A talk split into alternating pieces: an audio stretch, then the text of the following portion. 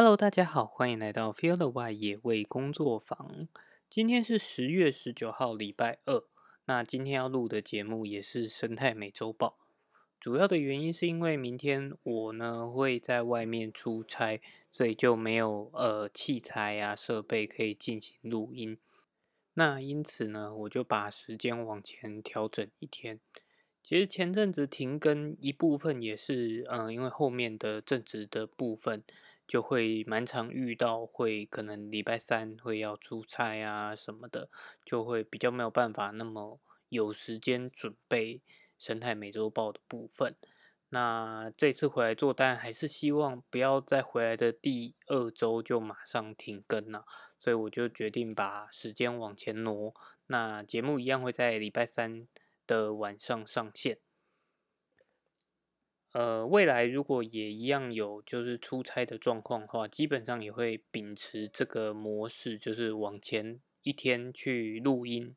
那如果说礼拜三有在发生什么样的新闻的话，就会把它并到下一个下周再来做讲解，这样子。好，那回到我们这个礼拜的跟环境跟生态有关的新闻。首先，第一则新闻是一出悲剧啦。那相信大家在就是一般的媒体也看到了非常多的篇幅，就是新北市的虎豹潭发生的意外。那主要发生的意外呢，就是有一个自然观察营队，它因为就是天气突然的变化，那在对于这个天气变化的应对上面出了一些纰漏，导致了有六名的团员，包含大人跟小孩。在就是他们想要避开这个大雨河水突然暴涨的情形，所以他们急着渡河的过程当中意外落水。那呃，目前的搜救状况是找到了四四名团员，那还有两名目前还在寻找当中。那这个新闻出来之后，其实各界也都有非常多的关注，因为毕竟是一个。蛮大的呃悲剧啦，那也有蛮多不同的声音出现。不过其中有一种声音就是直接针对这样子的自然体验营而提出了，是不是未来就不应该让民众，或者是应该要更去受限大家参与这样的自然体验营？呃，其实，在我们就是对于野外环境。有参与的人来说，我们常会讲说，哎，台湾就是会嘲笑台湾是个先进国家。那它的先进呢，并不是科技发展很先进，或者是文化很先进，而是遇到什么状况，遇到什么不好的事情，就第一时间先把它禁止了再说。那这样的先进国家有什呃先进策略啦？有什么问题呢？就是其实你并没有解决到。呃，确切的问题所在，而是你发现问题之后，就把这个问题给掩盖起来，装作没这回事。所以我相信这并不会是一个好的方法啦。那这边当然我们也就是还是要持续的观察下去，说，哎，未来到底司法单位对于这个案件它的就责到哪里？究竟这间公司它的瑕疵在哪里？那另外，立法单位未来会想要针对这样子的自然活动去立下什么样的规范？那当然，我们希望的并不是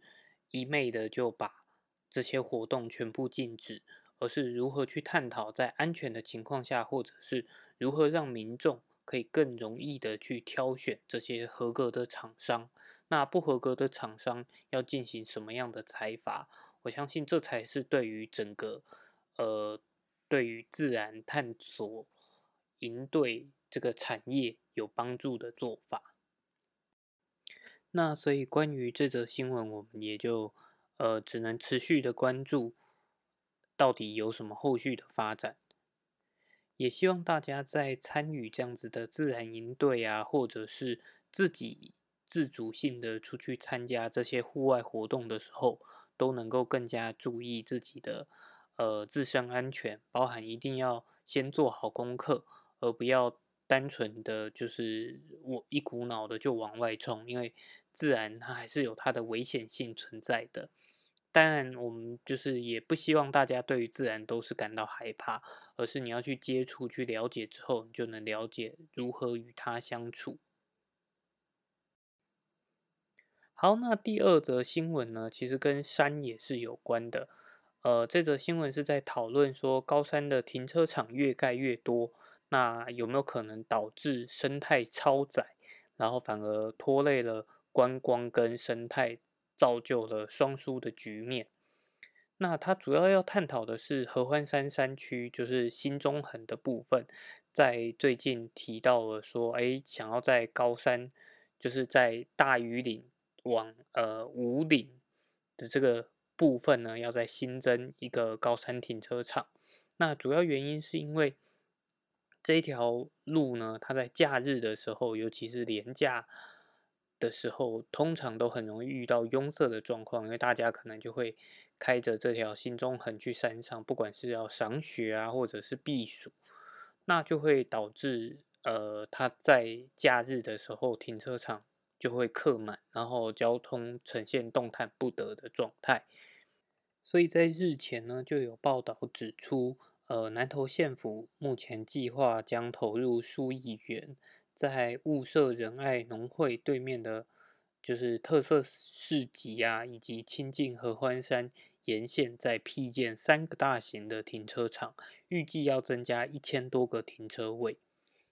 那可是，在呃，譬如说以新中横来讲，它其实也不是一个很平坦的地方，因为它就是沿着山势去盖的嘛。那所以在这样子的环境下，你要在新聘新辟停车场其实是一个蛮大的工程的，而且在这样子的自然景观区，其实你辟建了这么多停车场，对于景观上也是会有很大的影响。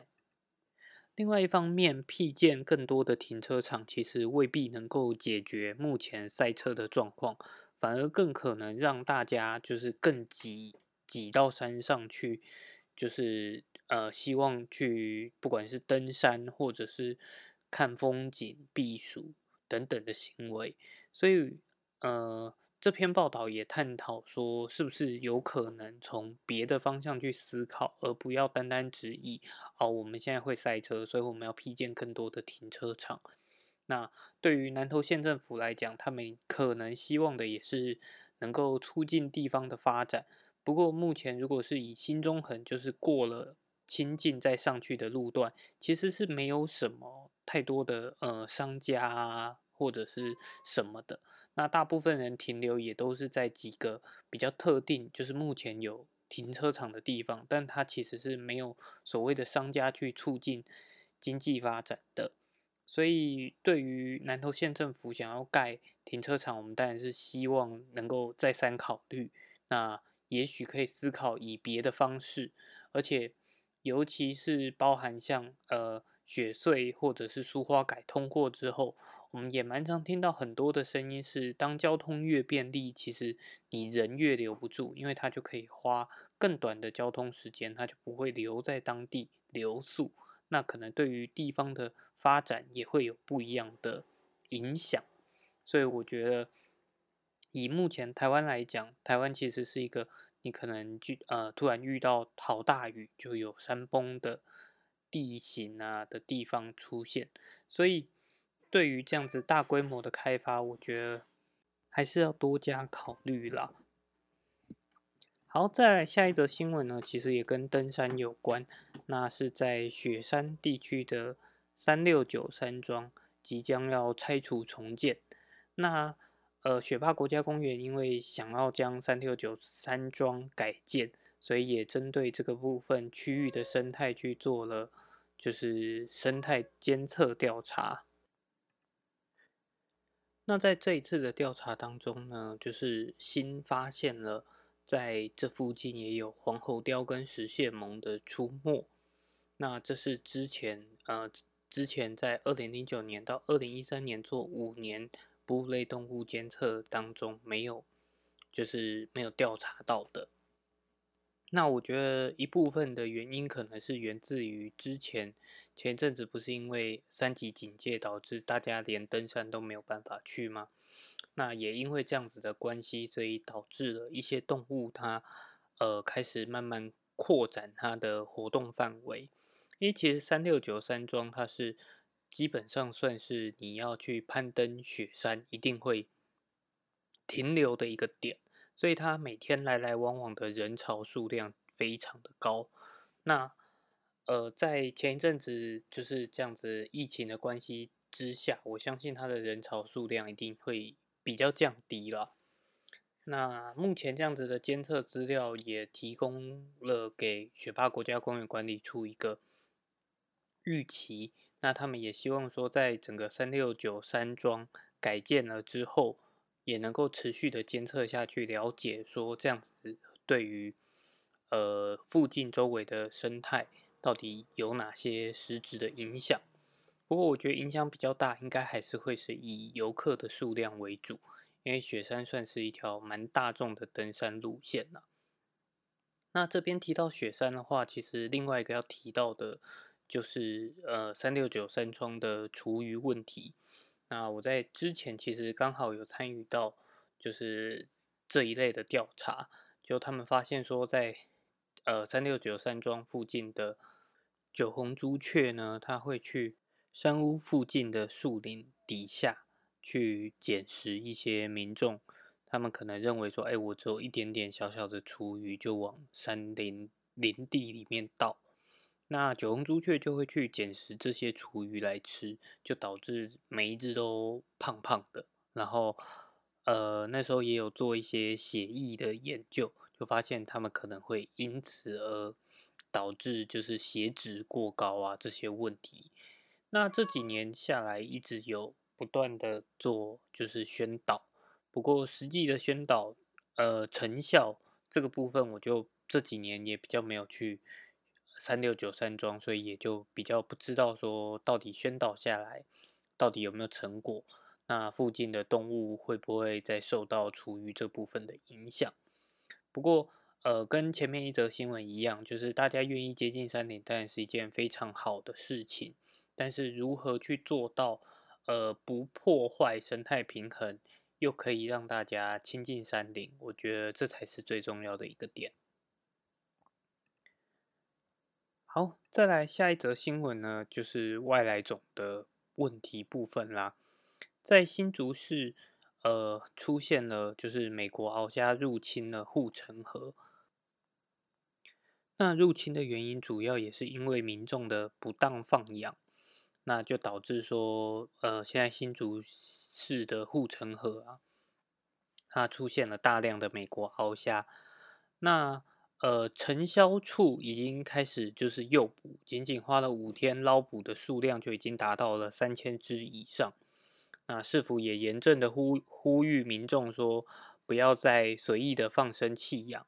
哎，不当释放外来种生物的话，会违反了野生动物保育法，最高可以处到就是五五万元以上二十五万元以下的罚款。那同时，他们也呼吁说，民众不要私自去捕捉、垂钓这些野生动物，因为它也有可能导致就是破坏了原本的捕捉计划。那美国鳌虾呢，大约是在一九八零年的时候引进的，因为它没有什么肉质，然后而且长得就是一开始也有些人会养来做观赏价值啊，但是后来就发现其实它也没有那么好看，所以呢就开始被弃养。那因为它的生性凶猛，所以对于很多台湾原生的鱼虾都造成了很大的影响，而且它在习性上也会钻洞。所以，对于河岸堤防也都会造成很大的直接物理破坏。那所以还是特别要告诉大家说，千万不要随意的放生，不管是呃什么样的物种，就是其实放生它是需要经过一定的评估，才不会对环境造成冲击的。好，那下一则新闻呢，也跟渔业有关，它主要是呃有跨党派的立委。希望能够就是出来呼吁终止了有害的渔业补贴。那什么样的渔业补贴叫做有害呢？实际上是渔业署长期投入了大量的预算在补贴渔船的用油啊，以及渔船升级这个部分。那目的是希望让台湾的渔业能够更具有竞争力，但是更具有竞争力的同时，反而也可能助长了非法捕鱼的行为。所以呢，就是呃，环境正义基金会和几个跨党派的立委、公民团体就举行了记者会，希望。呃，拥有全球第二大的远洋渔业的台湾，能够透过终止一些有害的渔业补贴，来避免破坏海洋生态，并让就是鱼就是鱼群能够复苏，提高海洋面对气候变迁的韧性。实际上，过度的捕捞啊，可能会导致鱼群的数量减少，甚至整个鱼群崩溃。然后进而破坏了整个生态系，所以就就是会再反噬回来，导致渔业公司的渔民、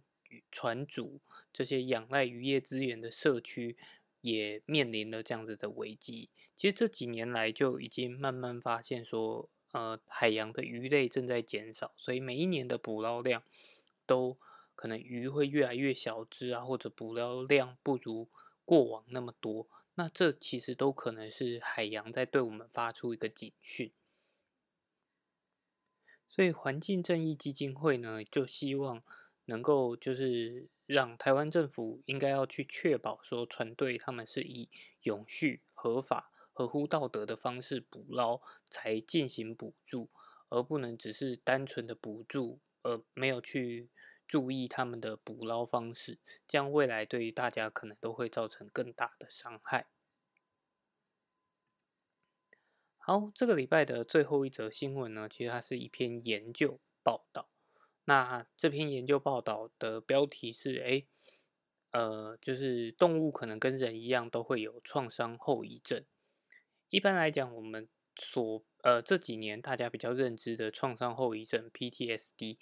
大部分都是在讲，呃，军人他可能去了战场上面，然后面临了一些他必须要做的抉择，到最后对他自己产生了一个创伤。那即便他未来要回归到一般社会的时候，都可能会受到这个创伤的影响。那在加拿大呢，就有学者将这个呃野生动物的恐惧行为跟人类的创伤后应激障碍。相结合，然后来进行研究。那经过数十年的研究啊，他们认为说，天敌对于野生哺乳动物啊或鸟禽所造成的恐惧，可能会使得这些物种生产和育后的后代减少。像在加拿大西安大略大学专门研究这这一类型题目的呃生态学家利安娜赞勒特。和麦克克林奇的呃，就是两位是夫妻。那他们指出了说，他们就是他们针对加拿大育空地区的雪鞋兔进行研究，发现他们遭到天敌反复的捕食啊、追逐后造成的生存创伤，会引发这种野兔大脑化学物质的持久变化。这种变化和受过创伤的人类大脑相似。即便到后面这个捕食的天敌已经不见了，脑脑部的化学物质仍然使得雪鞋兔的生殖率无法维持到正常的水平。那有这个创伤后遗症的也不仅仅是雪鞋兔这个物种，像经常遭到猎杀的非洲大象，以及受到惊吓的田鼠和北美鸽雀的后代，也很难活到成年。或者是成功的繁殖下一代。尽管已经越来越多的证据啊，表明说，呃，蛮多的动物都有经历过极端压力的长期影响，但也有部分的心理学家认为说，创伤后应激障碍应该是人类独有的精神问题而已。那这个部分呢，我觉得算是相当有趣的一个研究啦，因为其实在过去，至少以我自己来讲。以前其实没有听过相关的研究，那这样的研究其实也让我呃，就是想到，哎，如果说在台湾的话，可能会有什么这样子的状况吗？那这个部分就让我想到了，也哎有没有可能流浪犬只对于就是野生动物的追逐，也许它未必有造成了实质的伤害，但长期的这样子追逐的情况下，有没有可能也导致了野生动物有过大或者过多的压力？那进而影响到了野生动物的族群发展，我觉得这也是一个蛮有趣的题目，也许未来可以做多做探讨。好，这个礼拜的生态美洲报就先报到这边。其实中间还有发现一些新闻，不过因为今天录音的时间也比较赶啊，所以就没有一一的向大家就是分享。那另外一方面也是因为今天家里的猫比较。烦躁一点，所以就中间大家也许也可以听到很多猫叫的声音，那也请大家多多见谅啊。那我们就下个礼拜的生态美洲豹再见喽，拜拜。